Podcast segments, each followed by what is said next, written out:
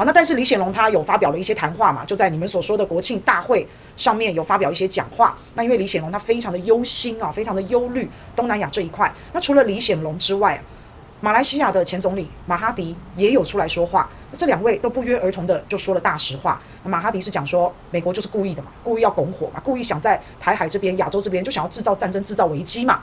这个就是他的一个大意。那马哈迪现在在马来西亚当中啊，他是已经成为一种精神领袖了。虽然已经九十多岁了，然后他虽然也是已经卸任了，但是他的影响力还是不容小觑。那当然更不要说李显龙所说的话，他现在就是在位的新加坡的总理。那他有在这一次的大会上面，他的演说上面，他有非常的忧心，叫新加坡人做好准备啊。那感觉好像是做好战争的准备。那因为李显龙他的一个视角，他的一个角度。都是我觉得在小国里面，他比较有大格局，他比较有大观念的。他是从新加坡人、新加坡这个国家的角度上来说，他也是从全人类的角度上来说。所以我觉得，在东盟这些国家、东南亚这些国家。开始不约而同，诶，有一些这样不一样的声音，觉得好像都是美国的不对，觉得就是美国的挑衅。那无独有偶啊，我们再看欧洲这些国家，或或是日本、韩国，我们现在再看回来这些很亲美的国家，你现在看到很亲美的政治人物，好，这些很民粹、很亲美的这些领袖们，日本首相岸田文雄民调啪啪啪啪啪也是往下坠，好，那韩国尹锡悦那更不要说了，啪啪啪啪啪往下掉的更多。那我们还有讲到英国首相强生亲美抗中啊，这个下台。啊，然后还有爱沙尼亚的总理一样下台，啊，泽连斯基那也很惨，对不对？还有澳洲的总理莫里森下台，所以你现在看到，诶，世界的一个风向好像已经开始转变了，好像亲美、抗中、保台这一副牌在全世界好像已经开始要失灵了。那我也非常的希望这一张牌在我们年底的时候能够失灵。台湾人最喜欢看风向啦，网军最喜欢看风向啦。那你现在看到世界的风现在开始这样吹了耶，现在开始已经吹不一样的不一样的风了哦。好，那我们就再等等看，今年年底，哎，开始反中如果行不通的话，还是要回归我们人民的生活，国内的内政，还是要让我们人民过好日子，不要让我们为了那一点点钱去外面当台劳，去被骗到柬埔寨，还是不要这样哈。那这个八月二十一号，八月二十一号，李显龙在国庆大会上面所说的话啊，几个重点啊，第一个，亚太大国地区的博弈日益激烈。未来新加坡要做好准备，要做好准备，要能够应对一切可能发生的危险。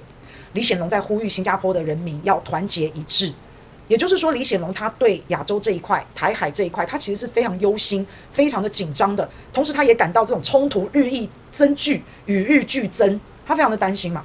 从欧洲乌克兰战争，他也很担心这个乌克兰战争被复制到亚洲，所以他叫新加坡人民要做好准备，要准备好要应对一切可能发生的冲突。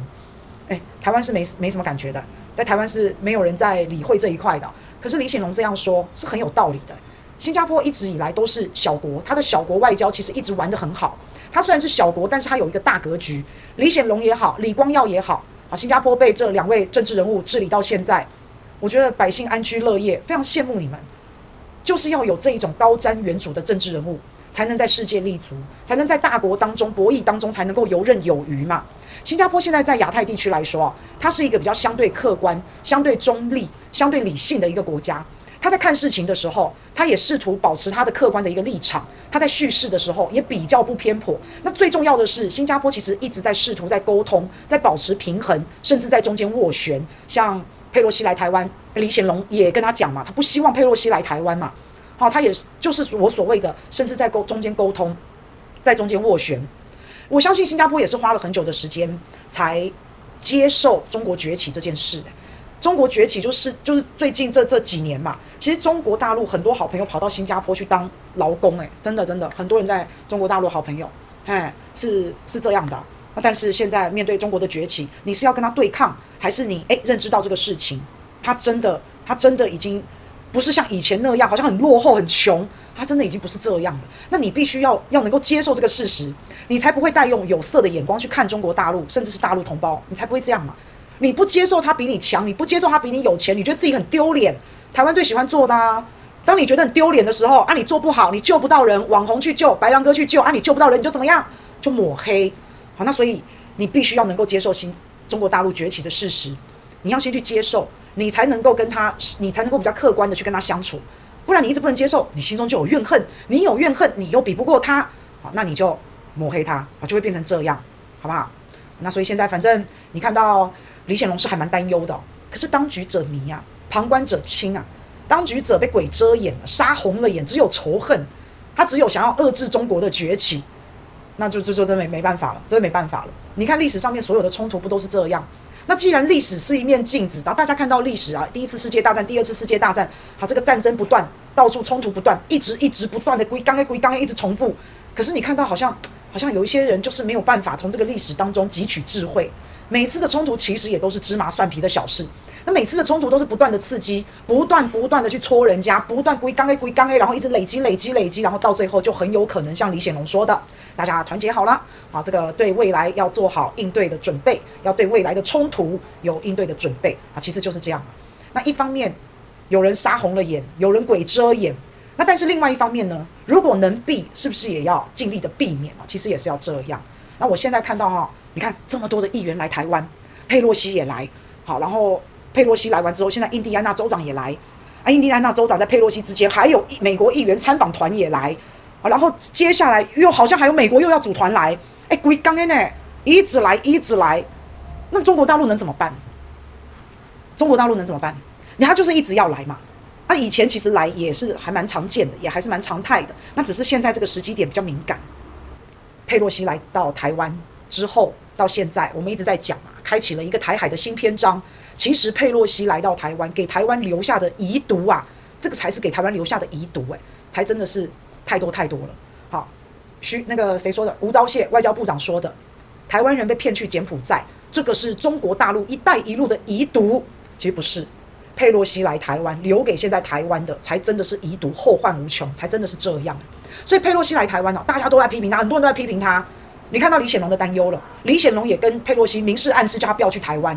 那现在马来西亚的前总理马哈迪他也出来讲话了啊，他也觉得美国你在那边到处拱火，他也讲了大实话了。那你看美国的前国务卿季辛吉他也说了，佩洛西真的没有访问台湾的必要，会破坏这个区域的平衡。我我们大大家其实都很推崇佩呃那个季辛吉嘛，季辛吉是一个非常伟大的战略家，他专门就是搞平衡的。季辛吉是学者，他也是官员，他也是商人。可是我觉得季辛吉他之所以受到推崇啊，倒不是说他赚了多少钱，倒不是说他当了多大的官，他当了多大的位置啊，倒不是这样。我觉得季星吉他之所以受到推崇，是因为他作为一个学者，作为一个政治家，在作为一个商人，他在这他三者之间保持到了一个算比较好的一个平衡呐。他是以他作为学者的一个初衷的一个良心，还有他学者的一个逻辑来出发，向外延伸。去完成他的政治使命，他在政治上面是有任务的，他是完成他的政治任务，然后他也是商人，他商人的利益他也要顾嘛，他要赚钱嘛，他要生活嘛，好，所以当他是以学者为良心在出发在做事的时候，然后延伸出去再完成他的政治使命，再完成他的经济上的利益赚钱啊，那他这样他偏离不到哪去？我们现在台湾也有很多学者出身的政治人物，不是吗？我看政治人物大概都是学者出身的，不是吗？